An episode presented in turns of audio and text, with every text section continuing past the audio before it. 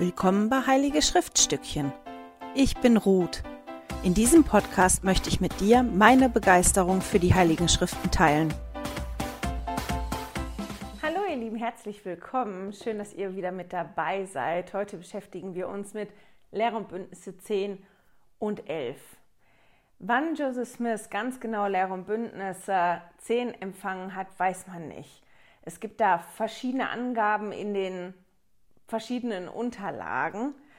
Man nimmt heute an, dass ein Teil von Lehr und Bündnisse 10 direkt im Anschluss an Lehr und Bündnisse 3 gegeben worden ist, dass aber wie die endgültige Fassung oder der größere Teil gegeben worden ist im, jetzt muss ich nachgucken, damit ich keinen Mist erzähle, im Mai oder Juni 1829 gegeben worden ist, als Joseph Smith und Oliver Cowdery fast fertig waren mit, den, mit dem Übersetzen von den Platten, die die hatten. Oliver Cowdery ist ja, und jetzt muss ich mal nachgucken, nämlich keinen Mist erzählt auf meiner schönen Zeitlinie, die ich mir gemacht habe. Oliver Cowdery hat am 7. April 1829 angefangen, als Schreiber für Joseph Smith zu agieren. Und die haben gestartet und die waren ziemlich zügig. Und man weiß, dass die da gestartet haben, wo Martin Harris und Joseph Smith aufgehört haben. Und das muss so um Musia 1 gewesen sein. Im, am 15. Mai 1829 weiß man, dass die beiden schon den dritten Nephi übersetzt haben müssen. Die haben sich nämlich gefragt, wie das so mit der Taufe und mit dem Heiligen Geist, mit dem Priestertum funktionieren kann. Und an dem Datum ist nämlich das aaronische Priestertum wiederhergestellt worden. Da werden wir uns noch mit beschäftigen, aber nicht heute. Und deswegen wissen wir, dass die Mitte, Ende Mai wirklich fast fertig gewesen sind mit dem Übersetzen. Und ich wollte euch das mal zeigen, euch das mal zu verdeutlichen. Ich mal nach meinem Zettel gucken. Also, die haben. Mir meinen Zettel mal da reinlegen. Also die haben am 7. Mai angefangen und waren am 15. Ne, die haben am 7. April angefangen und waren am 15. Mai dann schon beim dritten Nephi. Und ich zeige das mal und ich hoffe, dass man das sehen kann in der Kamera. So viel ist das in meinem Buch Mormon. Das ist eine ganze Menge. Das sind 38 Tage. Hier ist dritte Nephi am Ende. Das sind 38 Tage und wenn man sich das mal ausrechnet, dann haben die im Schnitt 10 Seiten pro Tag übersetzt und das ist eine ganze Menge. Stellt euch mal vor, ihr müsstet nur die Seiten abschreiben mit, mit Feder und Tinte, also mit so einem Tintenfass, nicht mit Computer, das wird auch eine ganze Weile dauern. Elder Maxwell hat sogar mal äh, erzählt, dass die Übersetzer für das japanische Buch Mormon als Team mit Computer und so weiter an einem guten Tag eine Seite geschafft haben. Also die haben geschafft, an einem guten Tag eine Seite des englischen Buch Mormons in das, also ins Japanische zu übersetzen. Und man sieht, die waren wirklich flott. Als ich mir das jetzt angeguckt habe im ja im Buch Mormon, wie viele Seiten das ist und wie viel das gewesen ist, war ich erstaunt. Mir war das nie bewusst, dass die so viel in so kurzer Zeit übersetzt haben. Und deswegen ist mir dann ein Vers oder zwei Verse sind mir direkt am Anfang von 10 ins Auge gesprungen. Und zwar der Vers 3 und 4. Doch ist sie dir jetzt wieder hergestellt worden Darum sieh zu, dass du treu bist und weitermachst, um die restliche Übersetzungsarbeit zu Ende zu bringen, wie du angefangen hast. Laufe nicht schneller und verrichte nicht mehr Arbeit, als du Kraft hast und Mittel vorgesehen sind, die dir das Übersetzen ermöglichen. Doch sei eifrig bis ans Ende. Also die beiden haben da ja ein gehöriges Tempo an den Tag gelegt und dann bekommen die halt gesagt, laufe nicht schneller und verrichte nicht mehr Arbeit, als du Kraft und Kraft hast und Mittel vorgesehen sind. Und dann ganz am Ende steht vom Vers 4 aber noch, doch sei eifrig bis ans Ende. Und ich habe da ein total tolles Zitat von Elder Maxwell zugefunden. Der hat gesagt, der Herr möchte, dass wir eifrig, aber auch klug sind. Wir dürfen unser Kreuz nicht hastig anheben, um herausfinden, also ich fange nochmal von vorne an. Der Herr möchte, dass wir eifrig, aber auch klug sind. Wir dürfen unser Kreuz nicht bloß hastig anheben, um herauszufinden, ob wir es schaffen und es dann wieder ablegen. Wir müssen es für den Rest unseres Lebens tragen. Das Tempo spielt dabei eine große Rolle. Es ist nicht erforderlich, dass wir schneller laufen, als wir Kraft haben. Alles muss in Weisheit und in Ordnung getan werden, wenn wir den Preis gewinnen wollen. Die Ausgewogenheit zwischen Tempo und Eifer ist eine anspruchsvolle und schwierige Aufgabe im Umgang mit unserer Zeit, unseren Talenten und unseren, äh, unserer Entscheidungsfreiheit. Wenn unser Tempo über unsere Kraft und unsere Mittel hinausgeht, folgt darauf Erschöpfung statt nachhaltigem Eifer. In dieser Hinsicht kann uns durch den Vorgang persönlicher Inspiration Führung gegeben werden, und so geschieht es auch. Ein Tempo, das eifrige, nachhaltige Anstrengung erfordert, entspricht jedoch nicht der Weise derjenigen, die sich Hals über Kopf in eine Aufgabe stürzen und dabei verausgaben und daraufhin wieder eine Weile nicht mithelfen können. Und irgendwie ist mir das so ganz ins Auge gesprungen diesmal. Auf der einen Seite, weil mir das vorher noch nie aufgefallen ist, wie viel die beiden übersetzt haben in so kurzer Zeit und dann halt gesagt bekommen, lauf nicht schneller, als du, ähm, als du das machen kannst und als du Kraft und Mittel hast. Aber auch wahrscheinlich, weil mich das persönlich an, anspricht, weil das genau was ist, wo ich im Moment im Lernprozess bin, zu erkennen, wo sind denn meine Grenzen und da dann auch die, die Grenze zu ziehen. Und ich, und das ist mir so eingefahren, als ich das Zitat gelesen habe, ich überhaupt nicht auf die Idee gekommen bin, den Vater im Himmel zu fragen, mir zu helfen mir das zu zeigen, wo sind denn meine Grenzen? Ich möchte schon arbeiten und ich möchte eifrig sein, aber ich habe festgestellt, wie das ist, wenn man über die Grenzen hinausgeht und wirklich lange Zeit hinausgeht und dann wirklich erschöpft und müde ist und, wie er sagt, halt eine Weile nicht mehr mithelfen kann. Das habe ich erlebt und ich glaube nicht, dass ich die Einzigste bin und ich weiß gar nicht, warum mir selber nie der Gedanke gekommen ist, dass ich ja den Herrn da auch mit einbeziehen kann, um irgendwann diese Balance zu finden dazwischen. Und das war was, was ich ganz toll gefunden habe. Auch zum Thema Beten sind mir in Lehr und Bündnisse 10 zwei Sachen aufgefallen. In Lehr und Bündnisse 5, äh, 10, Vers 5 steht, Bete immer, damit du als Sieger hervorgehst, ja, damit du den Satan besiegst und damit du den Händen der Knechte des Satan, Satans entrinnst, die sein Werk unterstützen. Also da wird halt gesagt, dass wir immer beten sollen. Wir sollen immer beten, damit wir letztendlich als Sieger aus dem Ganzen hervorgehen können, damit wir Satan, was stand da, Satan besiegen und seinen Knechten entrinnen können. Ich muss mal gucken, ob ich das Zitat vorlese oder nee. Und dann ist mir noch aufgefallen, dass es da eine bestimmte Formulierung gibt in Lehr und Bündnisse 10 mit dem Gebet, die ich spannend gefunden habe. Die kommt öfter vor. Und zwar in Lehr und Bündnisse 10, Vers 46 bis 47, 49 bis 50, 51 und 52.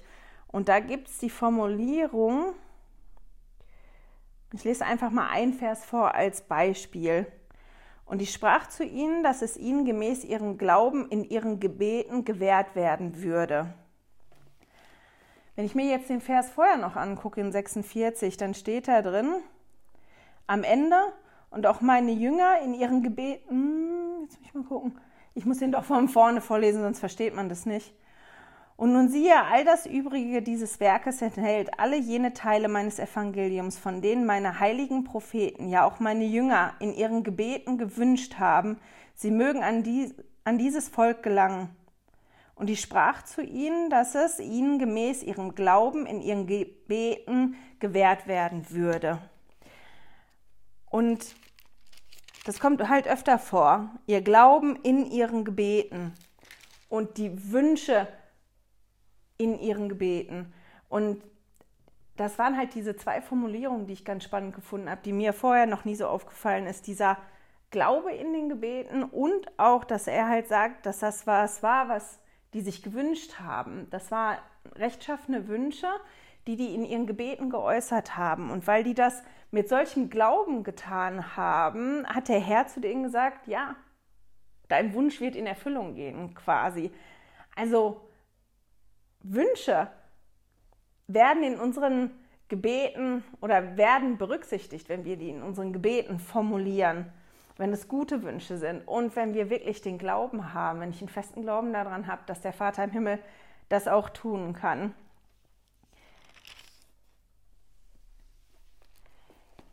Und dann gibt es da noch eine Formulierung. Ich meine 49 und 50, also Lehre und Bündnisse 10, 49 und 50. Nun ist dies nicht alles. Ihr Glaube in ihren Gebeten war, dass dieses Evangelium auch kundgetan werden sollte, wenn es möglich wäre, dass andere Nationen dieses Land besäßen. Und so haben sie in ihren Gebeten einen Segen auf diesem Land hinterlassen, dass wer auch immer in diesem Land an diesem Evangelium glaubt, ewiges Leben haben können.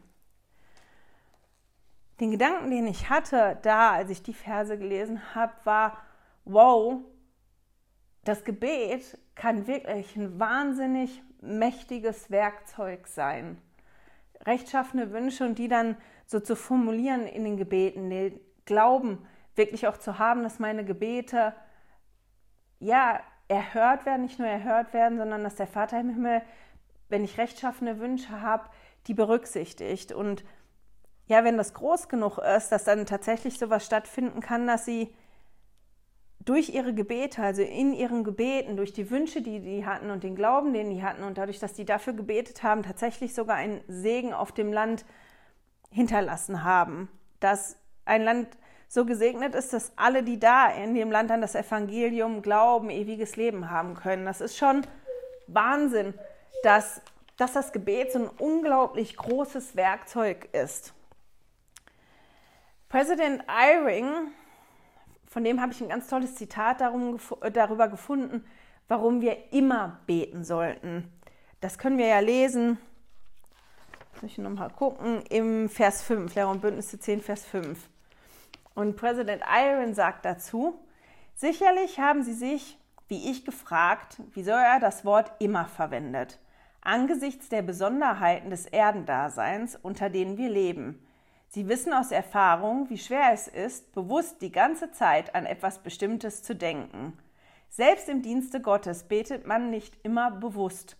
Warum ermahnt uns der Herr also, immer zu beten?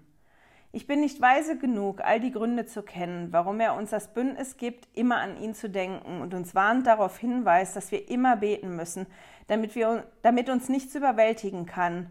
Doch einer ist mir bekannt.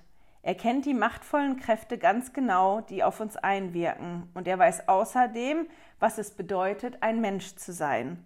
Er weiß, wie es ist, wenn die Alltagssorgen auf uns lasten. Er weiß auch, dass die Prüfungen, denen wir gegenüberstehen, und unsere menschlichen Kräfte, mit ihnen fertig zu werden, ständigen Schwankungen unterliegen. Er kennt den Fehler, der uns so leicht unterläuft, nämlich die Kräfte, die für uns sind, zu unterschätzen und uns zu sehr auf unsere menschliche Kraft zu stützen. Und darum bietet er uns das Bündnis an, immer an ihn zu denken. Und er mahnt uns, bete immer, damit wir unser Vertrauen in ihn setzen, unsere einzige Sicherheit. Zu wissen, was zu tun ist, ist nicht schwierig. Das eigentliche Schwierige dabei ist, dass wir immer an ihn denken und immer beten, ist der Ansporn, den wir brauchen, um uns noch mehr anzustrengen. Die Gefahr liegt im Aufschub und in der Ablenkung. Und dann hat er noch gesagt, der Herr hört die Gebete, die sie im Herzen haben. Die Liebe die sie für den Vater im Himmel und seinen geliebten Sohn empfinden, kann so andauernd sein, dass ihre Gebete immerfort aufsteigen. Und ich fand das ganz toll, dass er das wirklich so formuliert hat, dass wir oft die Kräfte, die für uns sind, nicht die, die gegen uns sind, sondern die für uns sind, auch unterschätzen. Und wir so im Wust vom Alltag sind, dass wir das zu oft alleine versuchen. Das ist, wie ich, die wirklich probiert und weiß, dass sie ja bessere Gebete sprechen muss, um einen besseren Dialog mit dem Vater im Himmel zu haben muss, auf der einen Seite, auf der anderen Seite, wirklich das Problem hat, wo sind denn meine Grenzen? Wie viel kann ich arbeiten? Wann muss ich aufhören? Was muss ich liegen lassen? Und wie teile ich meine Kräfte ein? Und ich gar nicht auf den Gedanken gekommen bin, dieses Problem vor den Herrn zu bringen und denen zu bitten. Ich habe da gar nicht dran gedacht. Ich weiß nicht, ob ich die Kraft unterschätzt habe, aber ich habe die nicht in Anspruch genommen. Und dass das diese Formulierung halt ausdrücken soll, dieses immer zu beten und immer an ihn zu denken, dass ja, wir öfter daran erinnert werden, er ist da und er hält uns die Hand hin und er ist bereit, uns zu helfen. Und wir haben ja vorher gehört, was für mächtige Werkzeuge äh, Gebete sein können. Dass wir das öfter in Anspruch nehmen und sagen, hier, ich brauche deine Hilfe. Ich wusel da nicht alleine, ich brauche dich, dass du kommst und mir hilfst. Und das fand ich total schön, obwohl ich schon so viel über das Gebet gelesen, gehört und auch gesagt habe, dass ich da wieder was Neues für mich mitnehmen konnte. Eine andere Besonderheit an Lehr- und Bündnisse 10 ist, dass wir unglaublich viel über Satan lesen, über Satans Plan und darüber, wie er den verwirklichen möchte. Ich habe irgendwann im letzten Jahr, als wir das Buch Mormon studiert haben, angefangen, immer wenn vom Herzen die Rede ist, ein kleines Herz zu malen und wenn das spezifisch ist, mit irgendwas, das auch in der passenden Farbe zu malen. Bei mir hat alles, was mit Satan zu tun hat, markiere ich mit Schwarz. Und ich zeige das mal, ich weiß nicht, ich hoffe, dass man das sehen kann. Ich habe die Seiten voll mit kleinen schwarzen Herzen, weil man da lesen kann davon, was Satans Strategie ist. Und wir hier ganz oft lesen, wie der Satan die Herzen der Menschen beeinflusst, um seine Pläne zu verwirklichen. Da wird spezifisch darüber gesprochen, was Satans Plan gewesen ist in dem Moment, aber da sind auch lauter Dinge, die wir für uns mitnehmen können. Er informiert da Joseph Smith darüber, dass die Platten halt nicht nochmal übersetzt worden die Platten nicht nochmal übersetzt werden sollen. Also das Buch Lehi, was verloren gegangen ist, weil die Menschen, die die Platten ja geklaut haben, den Plan gefasst haben, den Text umzuändern, dass wenn Joseph Smith das nochmal übersetzt, hinzugehen und zu sagen, hier guck mal, das ist falsch. Was ich an sich schon lustig finde, weil wenn die meinen, Joseph Smith ist kein echter Prophet und das kann alles nicht richtig sein, dann hätten die Texte ja wahrscheinlich so und so nicht übereingestimmt. Aber er informiert Joseph Smith darüber und sagt ihnen halt, dass er das nicht nochmal übersetzen soll. Und er spricht halt darüber, wie Satan das zu Wege gebracht hat, wie er diesen Plan ausfüllen wollte. Und es ist halt schon interessant. Ich habe mir das tatsächlich aufgeschrieben. Ich habe mir eine Tabelle gemacht und habe halt aufgeschrieben, was ist Satans Plan und wie möchte der den umsetzen? Wie beeinflusst er denn das Herz der Menschen? Wozu beeinflusst er die? Und warum macht er das? Warum ist das wichtig? Oder warum finde ich, dass das wichtig ist? Warum habe ich das gemacht? Weil wir uns im Krieg befinden. Wir finden, befinden uns in einem großen geistigen Krieg hier.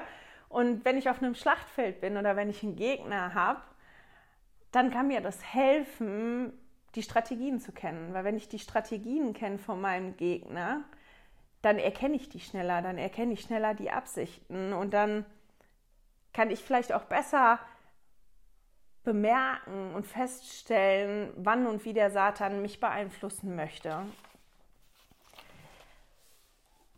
Wir lesen aber nicht nur von Satan und Satans Strategie in Lehr- und Bündnisse 10, sondern auch von der Strategie von Gott oder Gottes Backup oder Ersatzpläne. Ich weiß gar nicht, wie ich das nennen will. Ein Ersatzplan ist vielleicht ganz toll oder Backup-Plan. Ich habe, ich weiß gar nicht wann, vor ein paar Wochen eine Diskussion mit jemandem gehabt, der gesagt hat, wenn Gott allwissend ist und der so und so weiß, was wir wann wie tun und wie wir uns entscheiden, gibt es dann überhaupt eine richtige Entscheidungsfreiheit? Oder ist dann nicht eh schon alles vorherbestimmt? Weil, wenn der das so und so weiß. Und ich finde, man kann ansatzweise die Antworten hier in Lehre und Bündnisse 10 sehen.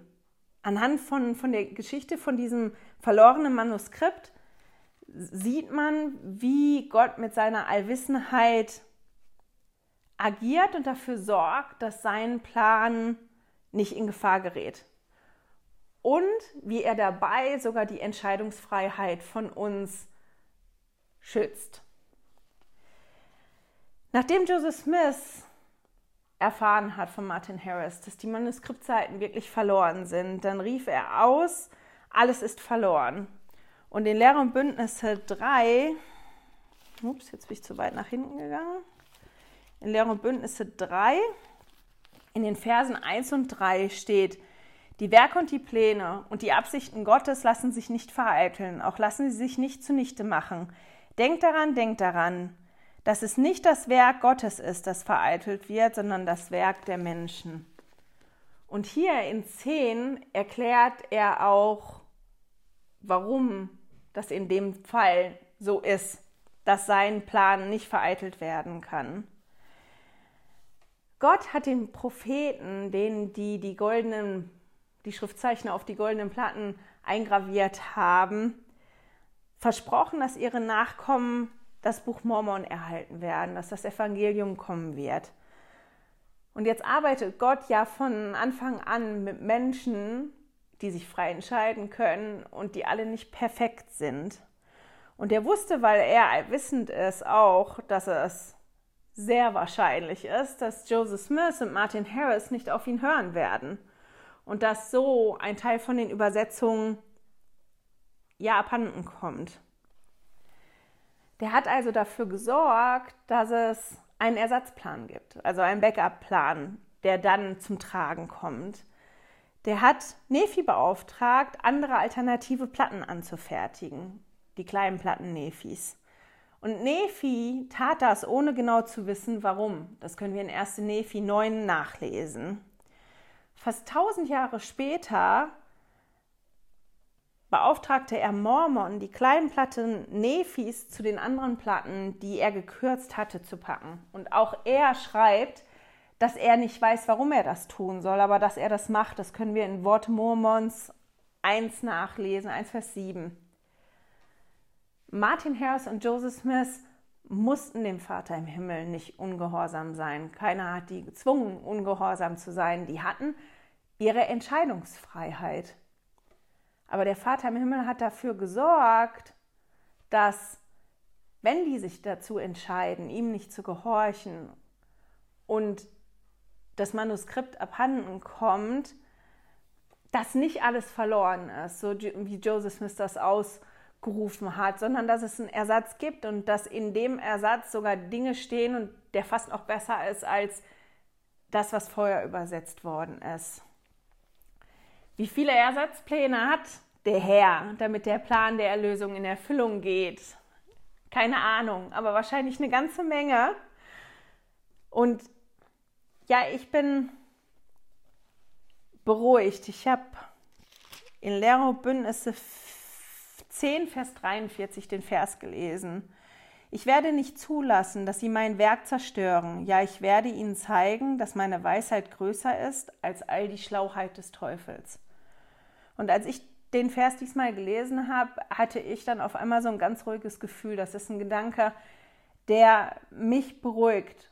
Das ist, ja, mich beruhigt das zu wissen, dass Gott allmächtig und allwissend ist und dass er das weiß und dass er nicht zulässt, ja, dass der Plan der Erlösung irgendwie kaputt gemacht wird, sondern der kann sich erfüllen für alle von uns. Und seine Weisheit ist, größer als die Schlauheit des Teufels. Und deswegen hat der so viele Ersatzpläne. Das ist ein, wie ein riesiges Auffangnetz, was der Herr gesponnen hat, eben damit wir die Möglichkeit haben, zu stolpern und zu fallen und uns auch mal falsch zu entscheiden. Ähm, ja, das war was, was mich, ja, was mich sehr beruhigt hat, als ich das gelesen habe. Lehre und Bündnisse 11 ist wieder eine Offenbarung für eine bestimmte Person und diesmal für Hiram Smith. Die wurde gegeben im Mai 1829 und wahrscheinlich, also nicht wahrscheinlich, man weiß aus den Unterlagen, dass das nach der Wiederherstellung vom aaronischen Priestertum war, also nach dem 15. Mai.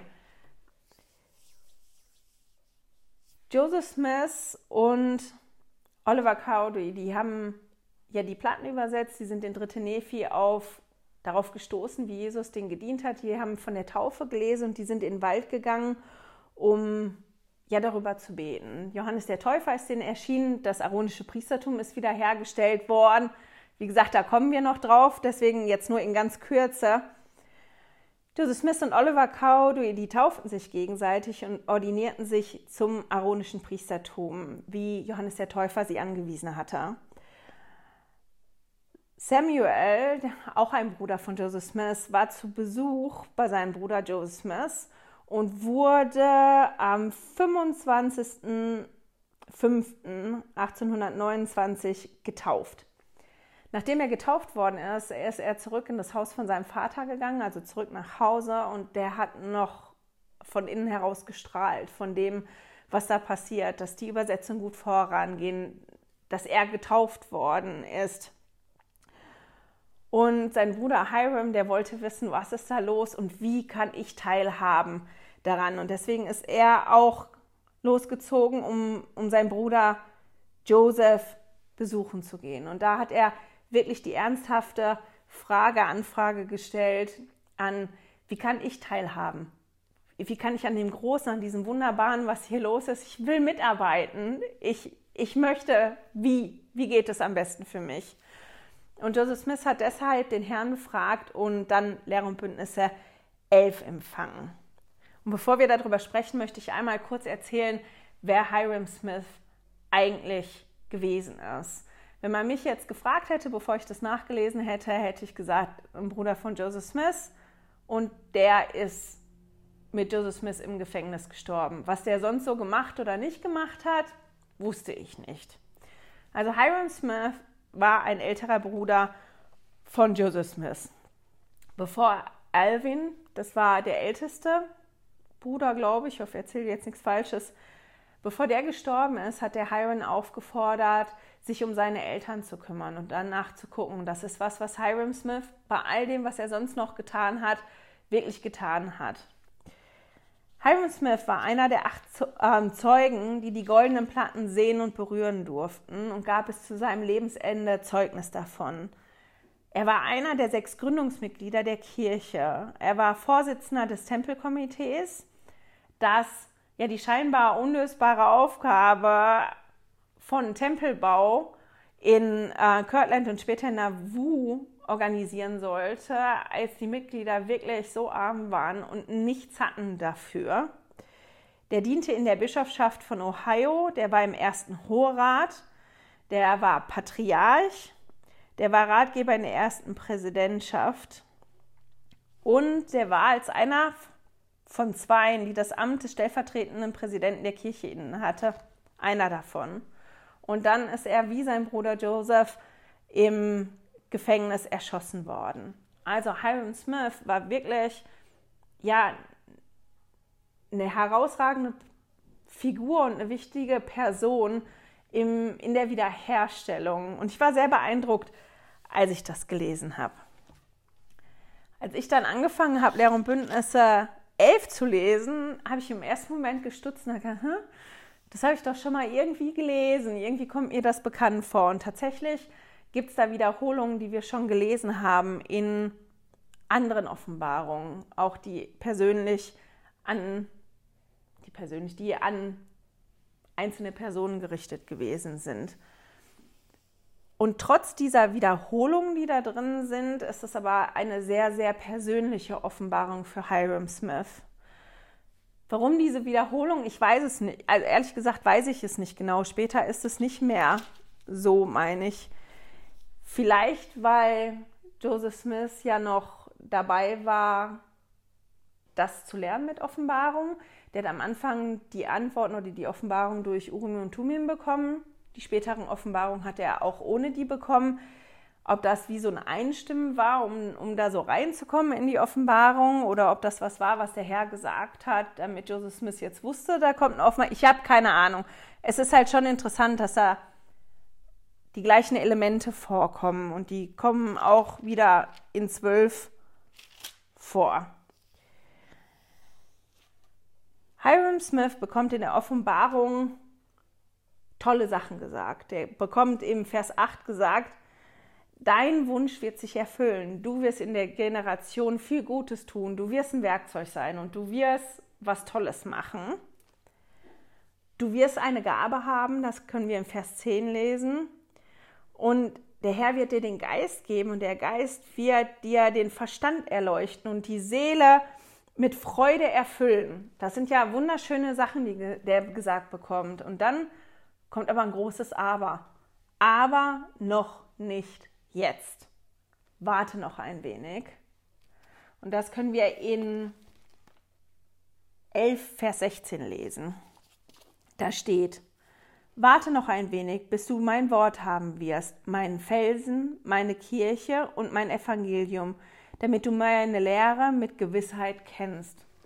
Also warte noch, bis du mein Wort haben wirst, meinen Felsen, meine Kirche und mein Evangelium, damit du halt die Lehre mit Gewissheit kennst. Ich weiß nicht, wie werdet ihr damit umgegangen, wenn ihr so richtig brennt, da ist was, was euch voll begeistert, irgendeine Gruppe, irgendwas, die machen was und es begeistert euch und ihr wollt unbedingt Teil sein davon, weil ihr erkennt das, das ist super, mir wird das gefallen, das ist was Gutes. Und man sagt euch, ja, du kannst eine Rolle spielen und du wirst die Gabe haben, das wird funktionieren, aber jetzt nicht. Du musst warten, bis du die, die Dinge hast.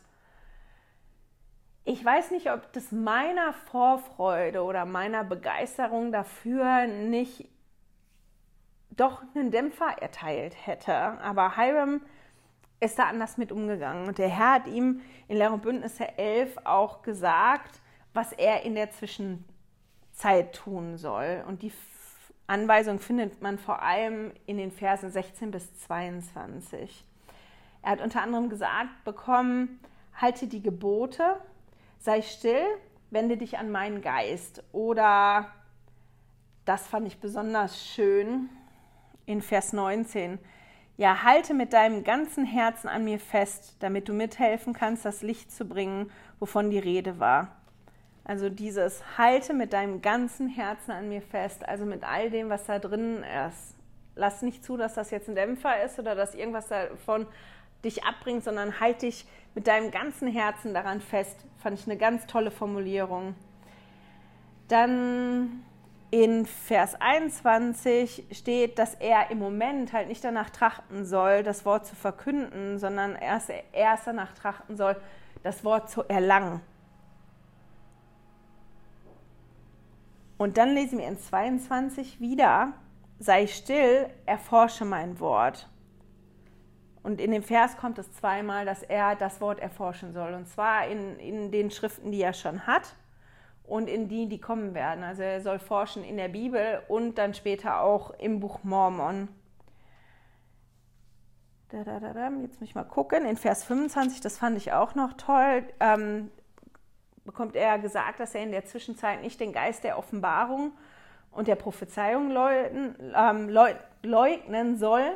Und in Vers 26, dass er das alles anhäufen soll in seinem Herzen wie einen Schatz.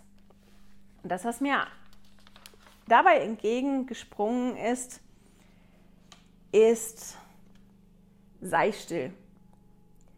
Ich weiß nicht, wie das bei euch ist, ob euch das aufgefallen ist. Das war ganz lustig. Ich habe den Frederik gefragt gestern, der ist schon ein bisschen weiter als er elf gelesen hat, was ihm so hängen geblieben ist aus dem Kapitel. Und er hat gesagt, sei still. Und da musste ich mir ein schmunzeln, weil das genau die Formulierung gewesen ist, die bei mir als erstes hängen geblieben ist. Ich habe Lehre und Bündnisse 11 nebenbei auf dem Handy irgendwo gelesen und mehr überflogen als wirklich intensiv gelesen und habe im ersten Moment gedacht, er hat ja jetzt gesagt gekriegt, er soll seinen, seinen Mund halten. In die Richtung halt die Klappe jetzt, sei still. War das so gemeint? Und als ich das dann nochmal gelesen habe in Ruhe, habe ich gedacht, nee, das ist nicht so gemeint. von wegen halt den Mund. Es gibt aber noch zwei andere Möglichkeiten, wie das gemeint sein könnte. Die eine, sei still und halt inne. Beobachte, nimm auf, pass auf, dass dir nichts entgeht und sammel. Das, denke ich, ist eine sehr wahrscheinliche Bedeutung von diesem, was damit gemeint ist, sei still.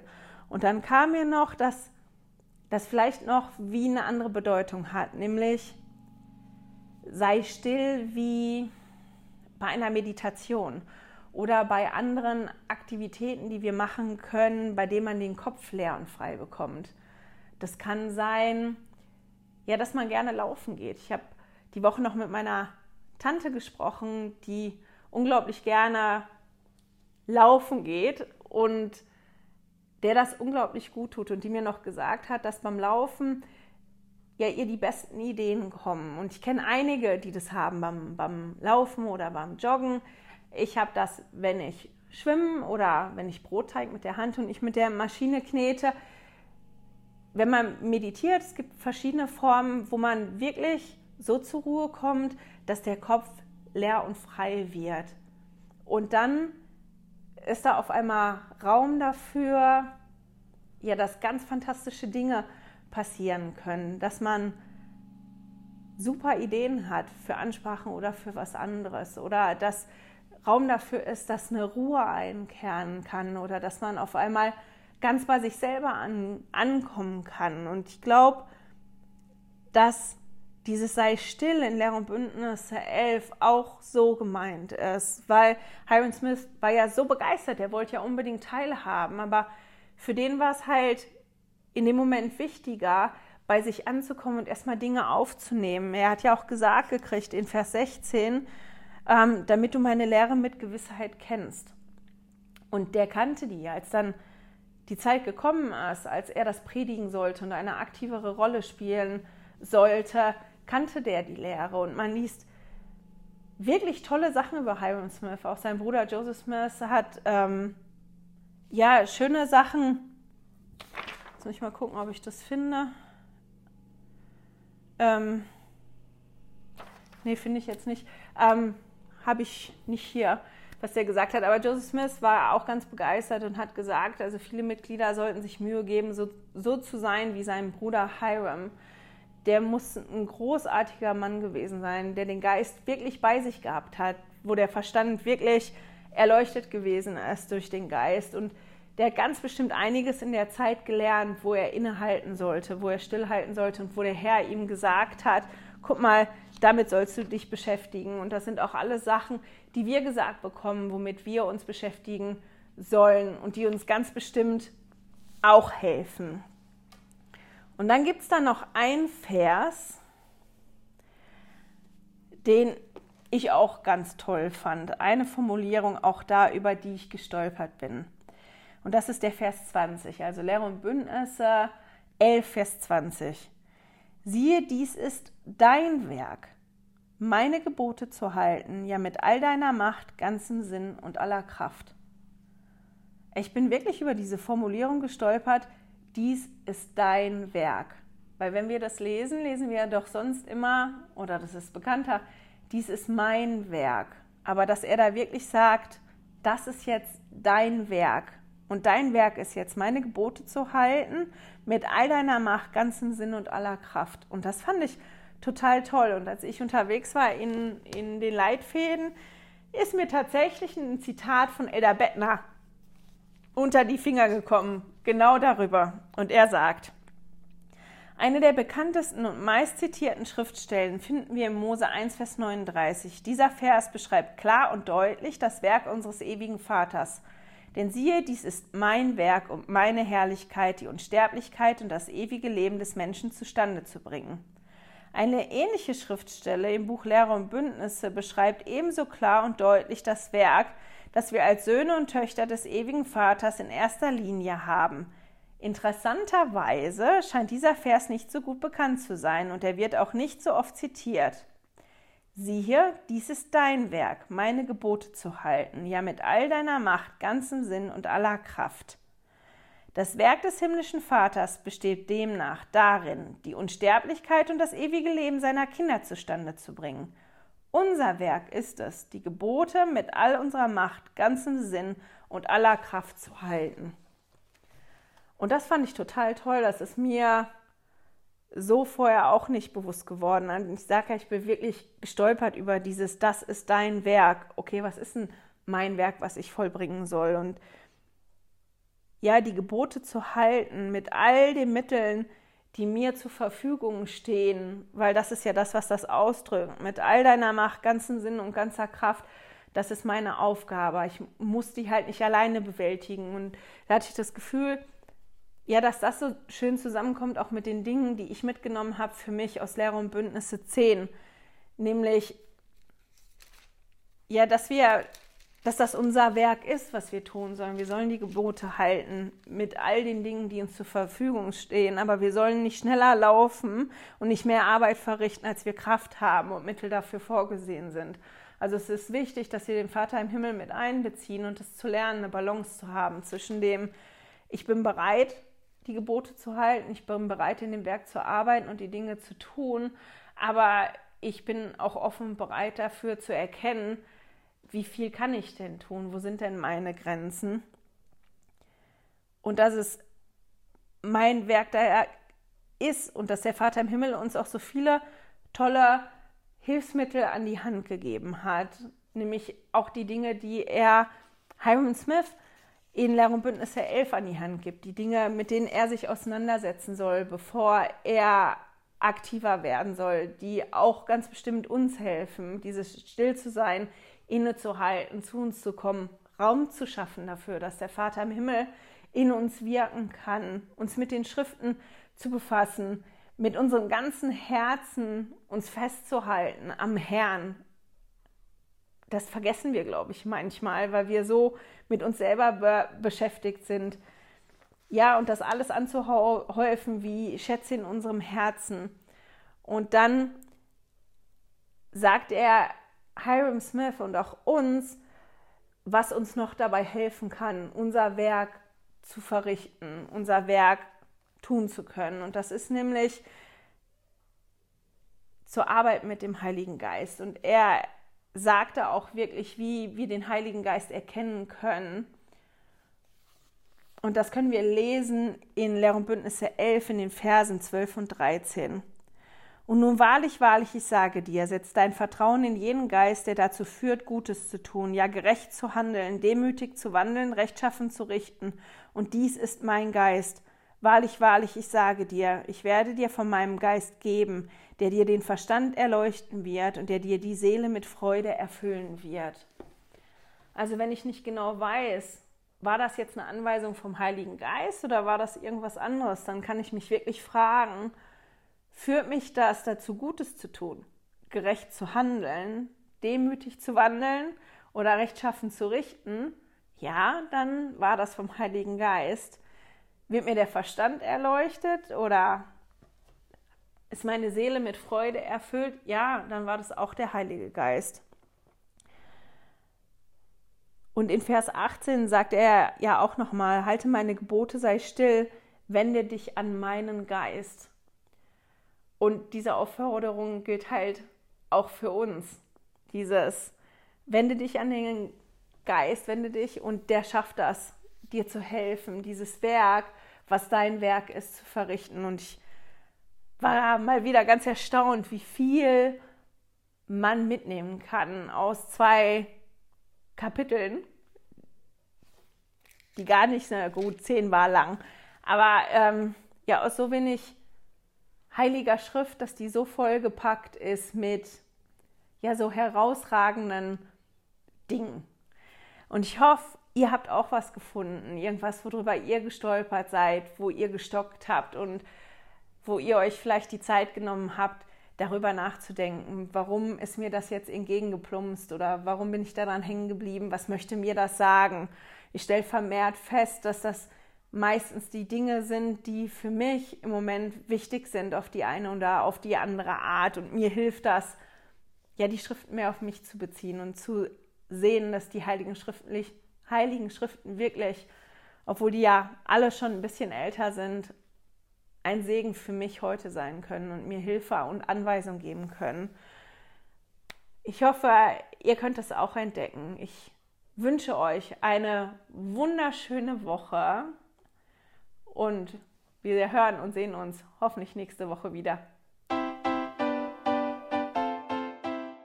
Schön, dass du heute dabei warst. Danke fürs Zuhören.